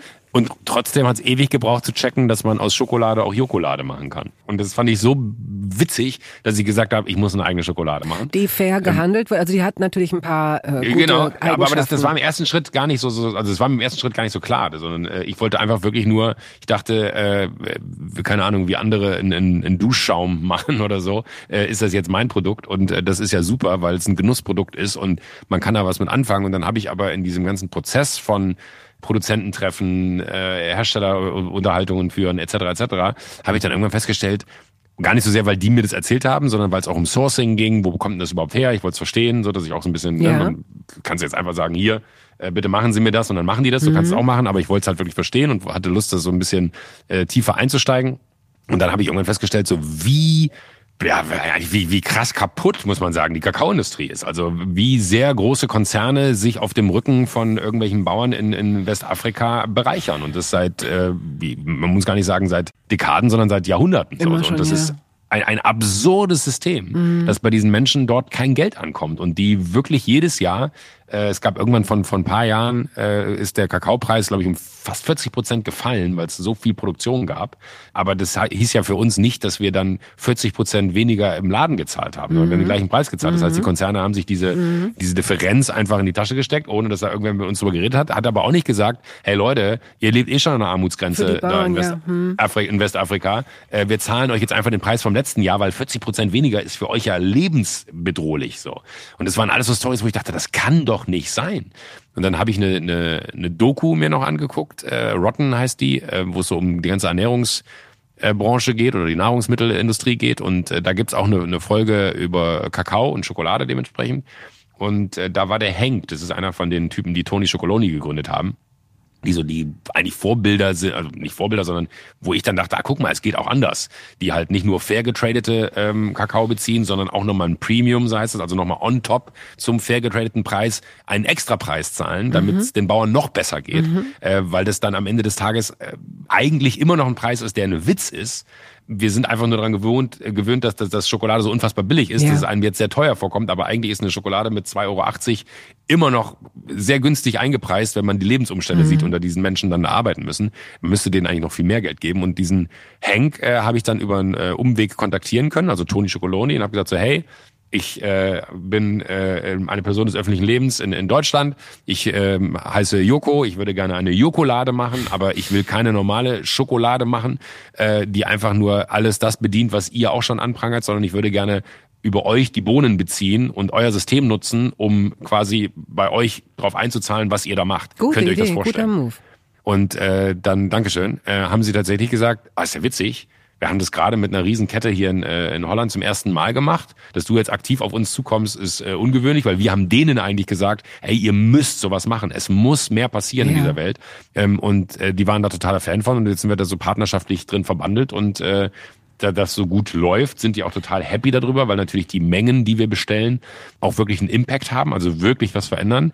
Und in diesem ganzen Prozess sind wir dann aber irgendwann auch an den Punkt gekommen, also ich habe es mit einem Freund zusammen gegründet, dann sind wir an den Punkt gekommen, dass wir gesagt haben, ey, eigentlich fühlt sich total falsch an, jetzt mit so einer positiven Geschichte das Maximale an Gewinn trotzdem irgendwie erzielen zu wollen, um dann wiederum in die Situation zu kommen, dass wir eigentlich äh, mit einem, äh, wir wollen euch ein Gefühl geben von, ihr sollt ein schlechtes Gewissen haben, weil es wirklich scheiße ist, wenn ihr andere Schokolade esst und wir uns dann aber Geld dafür in die Tasche stecken, dass wir quasi mit diesem schlechten Gewissen Schwierig. Geld verdienen, dass wir halt gesagt haben, äh, nee, ähm, wir würden diese Firma gerne komplett anders aufsetzen. Wir würden gerne, dass äh, alle Erlöse, alle Gewinne, die in dieser Firma sind, am Ende des Tages auch den den, den, den, den Ach, Projekten echt? zufließt, den Menschen ich gar zufließt. Nicht. Wie gut, dass wir doch, jetzt doch. so explizit drüber sprechen. Da bin ich ja, ja richtig happy. Das ist, äh, also wir, wir haben es immer, wir, wir haben es immer wieder schon mal schon mal betont, aber es ist natürlich ein Riesenthema, was man ähm, ja, äh, am Ende des Tages jetzt auch gar nicht so du, du willst ja nicht auf ein Plakat schreiben, was das ja, ist. So, das ist ja, so, ja. so weißt du, wenn, wenn du weißt, was Der ich meine. Das, das fühlt sich, ja, genau. Das ja, das, ist, das, das fühlt sich irgendwie, hm, also es fühlt sich sogar komisch an, darüber zu reden, obwohl man finde ich, man muss viel mehr darüber sprechen, finde ich,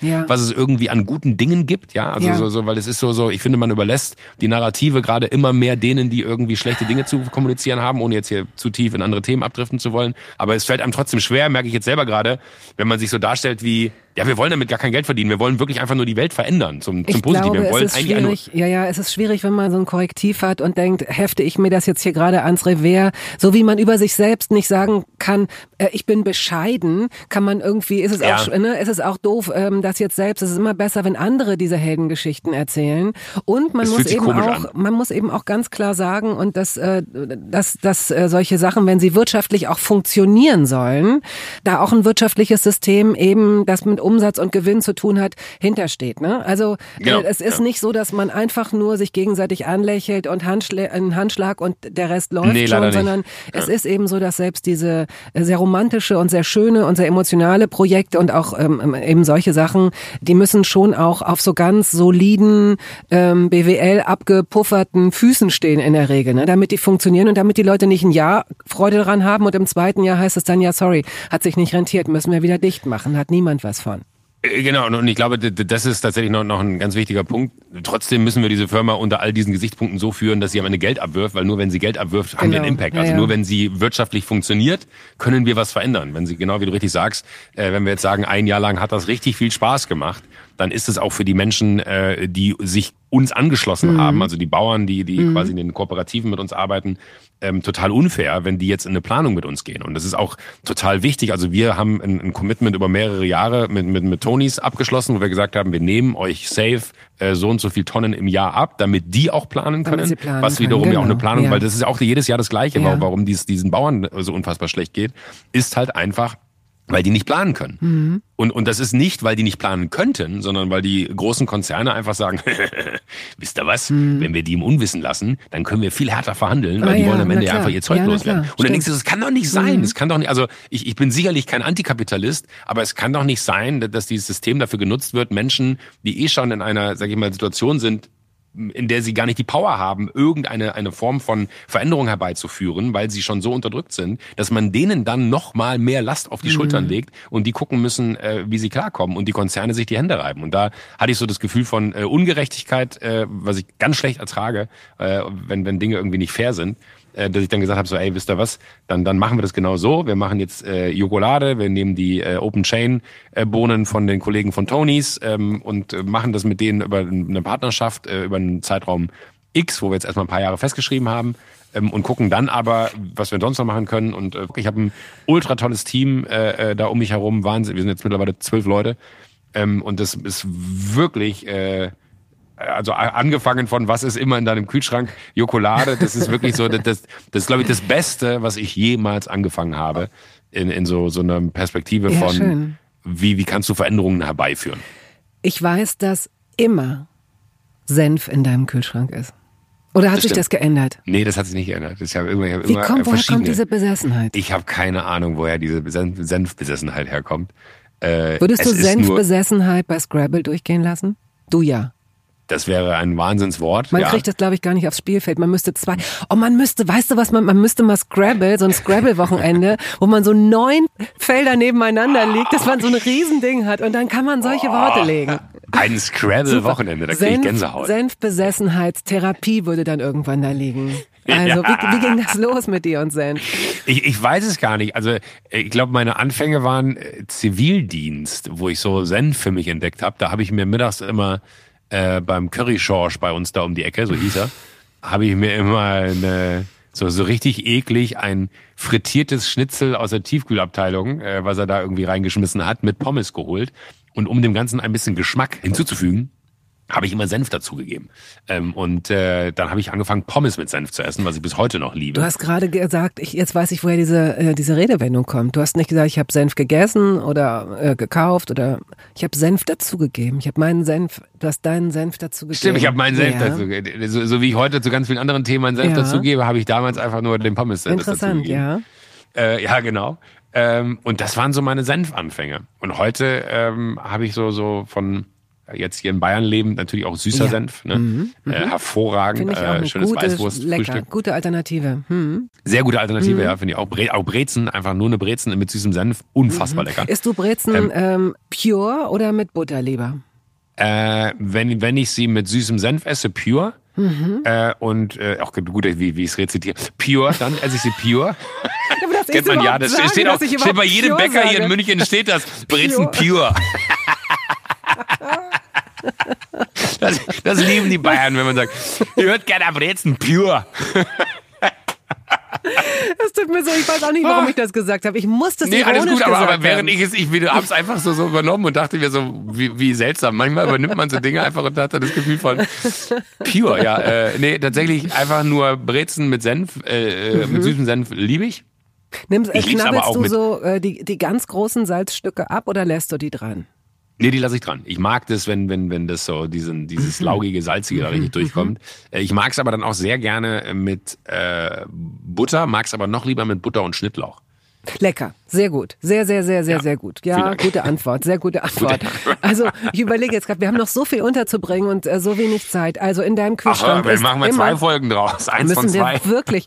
Ähm, in deinem Kühlschrank ist immer Jokolade, immer Senf. Ja. Bist du Du lebst ja nicht alleine, aber, aber wie das ist, darüber, ähm, da lassen wir die Kühlschranktür äh, im ja, übertragenen Sinne zu, für die zu, gut, aber ja. trotzdem kannst du immer sagen, was da noch so drin liegt.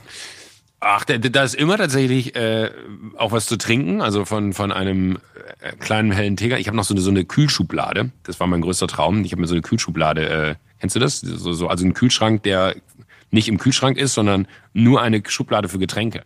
Wo?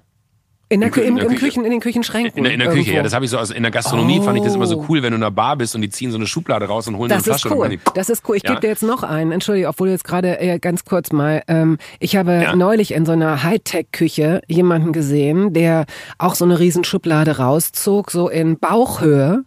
Und das oh. war die, ähm, das war der Geschirrspüler. Und ich habe gedacht, ja, aber natürlich Warum sind die immer unten, wenn man es irgendwie regeln kann, wenn man so viel Platz hat oder so viel Glück oder so wenig Platz vielleicht sogar? Es ist viel geiler, die Stimmt. auszusortieren äh, und reinzustellen. Klar. Natürlich, wenn die auf Gleiche auf, wie Backofen. Irgendwann hat man angefangen, die Backöfen auf halber Höhe anzubringen Zack. und alle denken sich so. Viel besser. Viel besser. Okay, Boah, entschuldige. also du Geschirrspüler, hast, super smart. Ja, so und du hast eine Kühlschublade, in Ordnung, aber genau. nicht in deinem und, und Handschuhfach da, oder so, ne? Das ist okay. Nee, nee, das ist so richtig, das ist so, so, so eine richtige, wie man die Dinger aus der Gastro kennt. Mhm. Äh, das war mein so größter Edelstahl. Traum. So, so, genau. Mhm. Äh, und die kannst du rausziehen und äh, da stehen immer, da steht immer kalter Wein, also kalter Wein. Und ich habe hier in Bayern angefangen, Helles zu lieben mhm. und äh, diese kleinen Tegernseer-Flaschen. Äh, also du kannst jederzeit, wenn du mal in München bist, wenn du ein, helles willst, kommst du rum. Äh, gibt, gibt's ja. immer. Ähm, und ansonsten ist äh, im Kühlschrank immer ein Glas mit frischen Kräutern, also frische Kräuter, die quasi da drin sind. Ich habe leider noch Gottes, ich überlege jetzt tatsächlich gerade, ähm, ob ich mir so ein, so ein, hast du jetzt schon diese Schränke gesehen, wo du äh, selber Sachen äh, wachsen lassen kannst, naja, also wie ein Gewächshaus für drinnen? Supermarkt und ähm, und ich finde das ja auch schön anzusehen. Es ist ja Voll. sowohl ich, als auch, ne? Genau, es ist so 100 Prozent ja, ja. und, und auch dieses, dieses leicht violette, schön, ultraviolette ganz Licht. schön und es ist so hat so was lebensbejahendes und es hat es hat gleichzeitig so ein leichtes Selbstversorger-Ding. Es hat alles. Also ich glaube, das ist das nächste, was du dir anschaffst. Das, das ja, ja, was denn? Ich bin so leicht zu, an, zu influenzen, wie man jetzt immer sagt. Alleine, dass du jetzt sagst, dass du das gut findest, ist für mich so im Kopf, ah, okay, die erste Person, die es schon mal nicht total absurd findet, dass ich das kaufen wollen würde. Nein, aber ich war so begeistert, weil du kannst 36 Mal mehr aus so einem äh, Inkubator, nenne ich es jetzt mal, mhm. holen, ja, weil mhm. da wird ja wirklich dann alles unter perfekten Bedingungen großgezogen, weil das Wasser wird äh, perfekt äh, irgendwie an die Wurzeln geführt, das Licht ist perfekt, der Luft, die Luft wird perfekt ja. ausgetauscht, kannst 36 Mal mehr da rausholen holen, weil ich gerade selber gemerkt habe, und soweit bin ich schon, also ich habe schon immer noch den Hintergedanken von, Wahrscheinlich muss man jetzt dann aber die, die Rechnung ganz groß aufmachen und dann wird's wieder unsauber. Aber ich denke mir dann immer so, ja, aber frische Kräuter hasse ich auch, dass ich sie eigentlich nicht selber im Garten habe. Aber selber im Garten wüsste ich, sie würden eingehen, weil dann die Umstände nicht so sind, mhm. dass ich mhm. mich darum kümmern könnte. Dann habe ich wiederum aber die Vorstellung gehabt von, naja, aber immer kaufen ist ja auch blöd, weil da gibt's Transportwege und weiß ich nicht was. Und jetzt müsste man mal die Rechnung aufmachen, weil so weit ticke ich dann schon, dass ich denke, wie viel CO2 hat dann die Produktion von diesem Kühlschrank äh, mich gekostet am Ende, dass ich dann am Ende irgendwann mal vielleicht bei einer sauberen Null ankomme. Aber das wäre mein, mein größter Wunsch, noch eigene Kräuter zu haben. Das äh, finde ich ganz toll, weil ich lieb's, wenn ich mir ähm, ein, ein Ei machen kann zum Beispiel und dann mache ich mir da noch ein bisschen äh, Schnittlauch drüber oder weiß ich nicht. Das ist, ich mag jetzt will einfach, ich aber entschuldige, so jetzt redest du zum zweiten Mal über Schnittlauch, hast aber vorher diesen Etepetete Superkräuterschrank erwähnt. Also da muss jetzt noch ein bisschen mehr kommen. Was für Kräuter denn noch, du Hochstapler? Äh, von, von, von Koriander über Petersilie, obstblättrige, also die, die, die, ja, schön. Die, die, die, die, die, die, die rundblättrige oder, oder die, die Ecke äh, Rosmarin nicht immer unbedingt. Rosmarin habe ich sogar einen Strauch. Äh, da, da kann man dann, im Winter ist der jetzt da nicht so gut, aber äh, liebe ich auch, wenn man im Sommerurlaub irgendwo ist und dann geht man einfach da an die Rosmarinsträucher. Ich hatte, letztes Jahr war ich mit, mit Jakob in Italien. Ähm, und äh, wir hatten äh, einen, einen Kräutergarten da, wo wir gewesen sind. Ah, und das ja. fand ich das Allergrößte, dass man da hingehen konnte, ohne damit was ja. anzufangen. Aber alleine ja, so dieser Geruch von frischen Kräutern genau, im, im, im, Kühlschrank finde ich super. Äh, es steht immer eine, äh, eine normale Milch und eine äh, Hafermilch drin ähm, also immer. Wobei es interessant ist, dass man mittlerweile, also ich brauche fast keine normale Milch mehr. Das finde ich auch total spannend, Same wie sich so ja. die mhm. Geschmacksnerven mhm. eigentlich fast. Also ich habe mir manchmal mache ich mir dann, wenn ich wirklich sehr hungry bin, mache ich mir nämlich mit normaler Milch einen äh, Kaffee und schäume die Milch auf, weil der Fettgehalt in normalen Milch mich ein bisschen beruhigt. Mhm. Äh, aber bin ein Riesenfan von äh, von Hafermilch geworden. Äh, was ist denn noch immer drin? Marmeladen. In, ich bin ein großer Orangenmarmeladen-Fan auch. Aha, du magst es bitter, ja? Ich mag es bitter. Mhm. Ähm, und äh, ansonsten ist in, ich habe noch so Schubladen, da sind dann frisches Gemüse drin, äh, okay. Obst, so was was man dann was man dann so verzehrt. Äpfel, morgens so einen Apfel klein schneiden oder äh, einen frisch gepressten Orangensaft, mag ich auch sehr gerne. Und auch allerhand so, so, so, so, so äh, von, von rote Beete und weiß ich nicht was. Ich habe noch so einen so einen Juicer. Du hast so, so mal in irgendeiner Fernsehsendung, du hast ja, also wenn man, wir müssten im Grunde wirklich noch einen Teil zwei machen, weil es gibt noch ja, so viele gerne. Sachen, die ich noch gar nicht gefragt habe und die ich aber so interessant fand. Ähm, rote Beete Granulat hast du mal verwendet, glaube ich, für, ne, für das Färben eines ja. äh, Orangenparfaits oder sowas ähnliches. Also wow, wow, wow. Also du bist ja wirklich Chapeau, Chapeau. Also ich wusste gar ich nicht, lasse das, das jetzt mal so stehen, weil ich finde, das hört sich ganz gut an. Das steht mir ganz gut, finde ich. Das ist so eine, ja. eine Facette, die man mir durchaus äh, äh, ja. zutragen. Nein, aber ich, ich, ich liebe wirklich und nicht, dass ich da groß Ahnung von habe. Aber mir geht's auch manchmal so um die, die Aggregatzustände. Und ich bin zum Beispiel so, ich habe auch so eine, so eine äh, Gewürzschublade. Und ich Was liebe hast du denn es. für Schubladen? Eine Gewürzschublade? Ja, ach so, ach so entschuldige. Nein, nein, nein, nein, nein. Jetzt habe ich gerade jetzt jetzt ist meine Fantasie mit mir gerade durchgegangen, weil du von der Getränkeschublade gesprochen hast. Jetzt habe ich ja. gedacht, wirklich, dass du die aufmachst und da ist Erde drin und da wächst was raus. Das ist total nee, nee, bescheuert. Da sind so Gläser nein, nein, nein, nein, ja, ja, ja, natürlich. Das, ich habe auch eine Gewürzschublade. Natürlich. Ja, Schnitt. Aber aber aber das das das finde ich einfach so. Ich ich ich weiß nicht, aber für mich äh, strahlt so eine Kü Küche auch immer so eine gewisse Sexiness aus. Also ich finde wirklich, dass das äh, so, so wenn, wenn das da in, in so Gläsern angeordnet und alle sind äh, sauber beschriftet und man hat die dann so, ich, ich und ich glaube eher, dass ich da etwas nacheifere, was ich gar nicht kann, aber dieses, äh, und das ist vielleicht auch die Zeit, die ich mit, mit, mit Tim, also Melzer, verbracht habe, wie der immer einfach irgendwo hingegriffen hat und dann den gemacht hat und es hat gut geschmeckt. Also der hat einfach irgendwo reingegriffen, hat das irgendwo drüber geschmissen, irgendwo reingestreut und es war immer perfekt. Ich liebe, wenn ich koche, auch dieses, mich nicht an Grammaturen zu halten, also an, mhm. an das Rezept, mhm. sondern einfach nur, ah, wir nehmen ein bisschen davon, ah, da fehlt irgendwas, mach mal das. Und es ist nicht, dass es dann besser wird, ja, dass ich irgendwie die Kontrolle darüber hätte, wo die Reise hingeht, aber ich liebe dieses, da sind äh, Töpfe und da kann man was reinschmeißen und dann hast du aber auch diese Gläser. Also ich habe das schon so, wenn du auch sagst, du brauchst diesen Schrank, dann weiß ich, am Ende wird der wahrscheinlich da sein und der wird auch benutzt werden. Aber es hatte nie diesen Anspruch von, da ist jemand, der wirklich Zeit hat, sich damit auseinanderzusetzen, sondern es ist immer eher dieses, ich habe gerne dieses Gefühl von etwas ohne es vielleicht wirklich beherrschen zu können. Ja, weißt, aber das, ich, ähm, ich verstehe schon, was du meinst. Es hat ja, aber ich finde, das, da bist du jetzt möglicherweise zu streng mit dir, weil das eine, das kennen, glaube ich, auch alle, die jetzt zuhören, ist so die Selbstinszenierung. Wenn man so ganz ehrlich ist, dass man einfach genau. die Vorstellung ja. hat von, von, wie könnte es laufen, wenn. Ach, und dann werde ich da ja. liegen und das wird, in dieser Ecke werde ich lesen und hier links werde ich kochen und wie ich koche, ich werde hier glären. Genau, das mit ist, einer großen genau. Pfeffermühle. Genau. So, und dann hat man das alles und dann guckt man es an und ist sozusagen sozusagen zu Besuch in seinem eigenen Leben und guckt sich selbst so, wie man irgendwas macht, das fühlt sich aber nicht echt an, ja. Und ja, aber das, was ja. du beschreibst, kennzeichnet dich schon so sehr als jemanden, der da durchläuft. Es mag sein, dass du zwischendurch denkst, ist es jetzt der Schrank, den ich haben wollte, oder ist er doch zu hell oder zu dunkel oder ähm, hätte ich den anderen nehmen sollen. Aber ich habe das Gefühl, dass du, so wie du übers Kochen sprichst, über Lebensmittel, über Genuss, über all diese Dinge, bist du da völlig richtig. Also da, okay. ich glaube wirklich, dass das nichts mit einer. Dann beruhigt mich das. Nein, wirklich. Und manchmal. Das ist auch nicht, wie gesagt, deswegen habe ich mich auch so gefreut, weil ich wusste, man kann endlich mal mit mit dir drüber sprechen und und das ist natürlich jetzt auch öffentlich, aber äh, es ist es gibt so wenige Menschen, habe ich das Gefühl, die das so, so, und das hat, glaube ich, schon was auch mit, mit dem Alter zu tun, die das schon mit einem so, so, so teilen. Damit sage ich jetzt nicht, dass wir so altersmäßig wahnsinnig weit auseinander sind. Aber Jakob, deswegen liebe ich Jakob zum Beispiel so.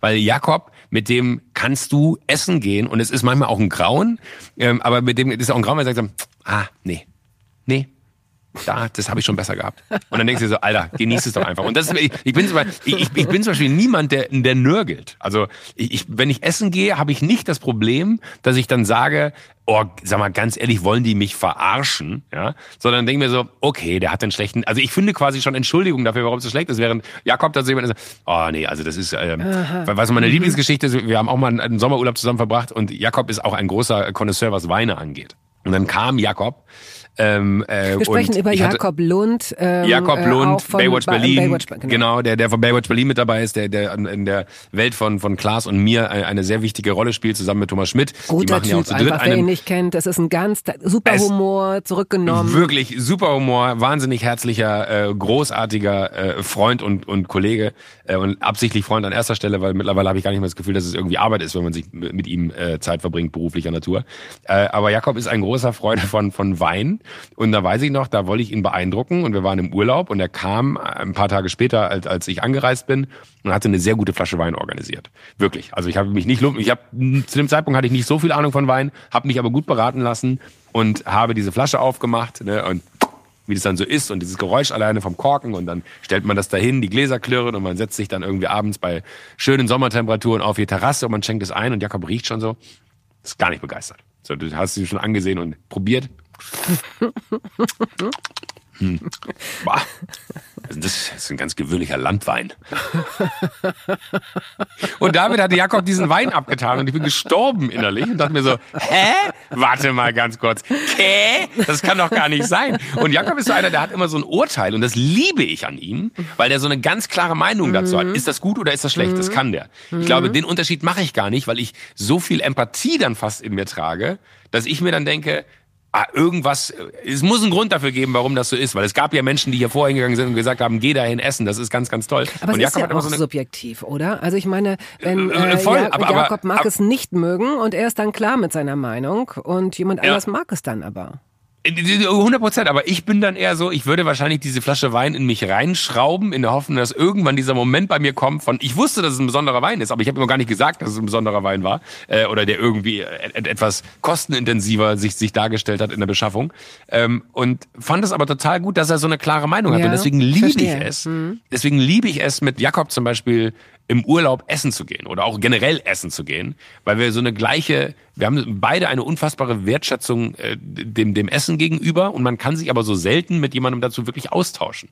So, und deswegen habe ich mich, oder deswegen freue ich mich immer noch umso mehr, dass wir da mal so ganz ungeniert drüber quatschen können. ja.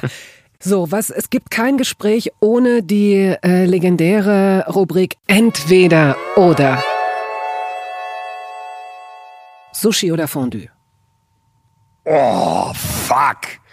Bei der ersten Frage schon? Boah. Das kann doch nicht sein. Fleischfondue oder Käsefondue? Oh, fuck. Ja.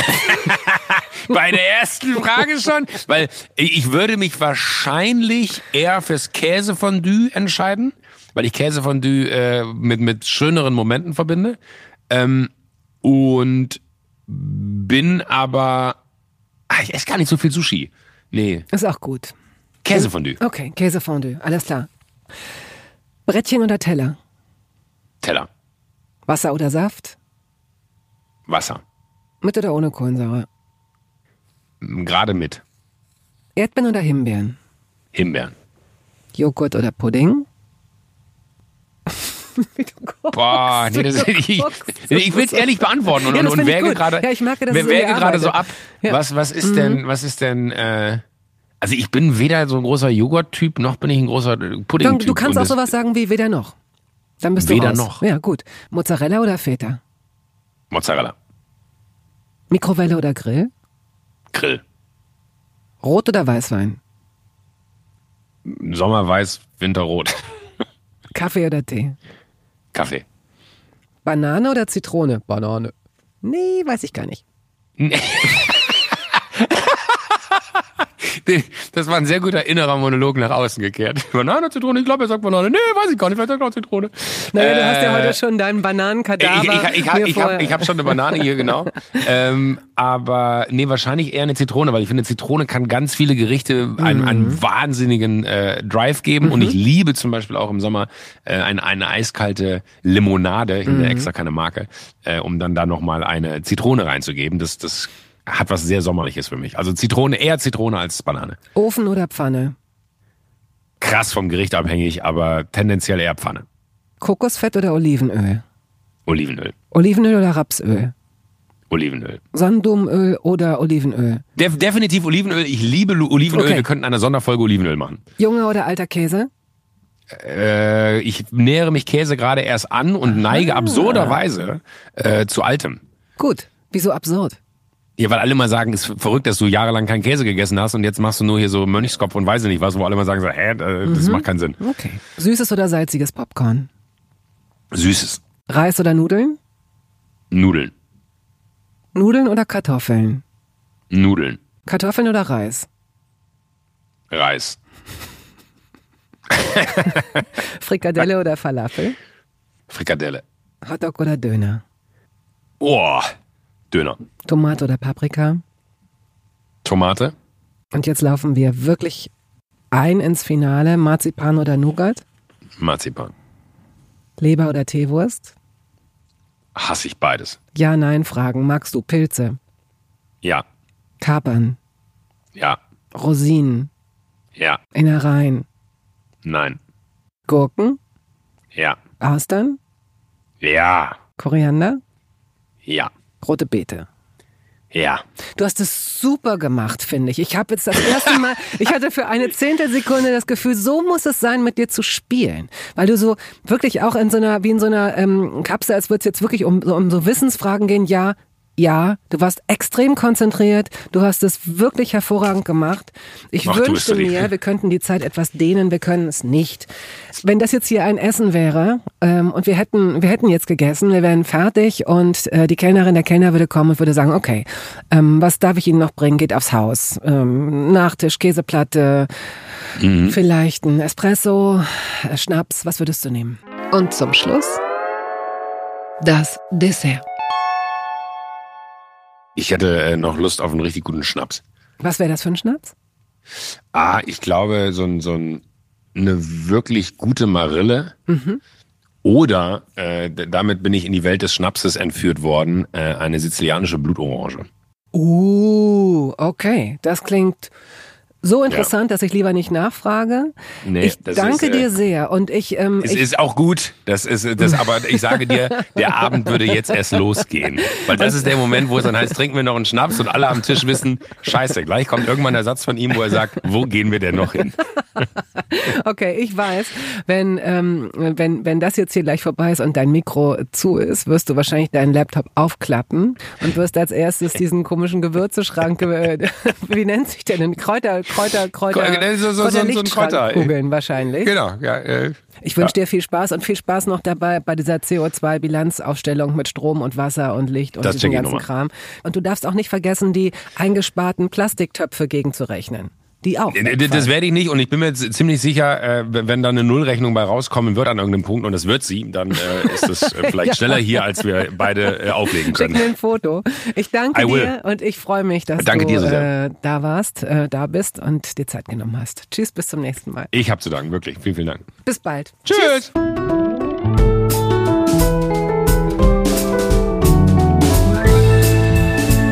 Toast dabei ist eine Studio Bummens Produktion. Ausführende Produzentin Wiebke Holtermann. Ton und Schnitt Henk Heuer. Musik Jakob Ilja. Neue Folgen hören Sie jeden Samstagmorgen. Überall da, wo es Podcasts gibt.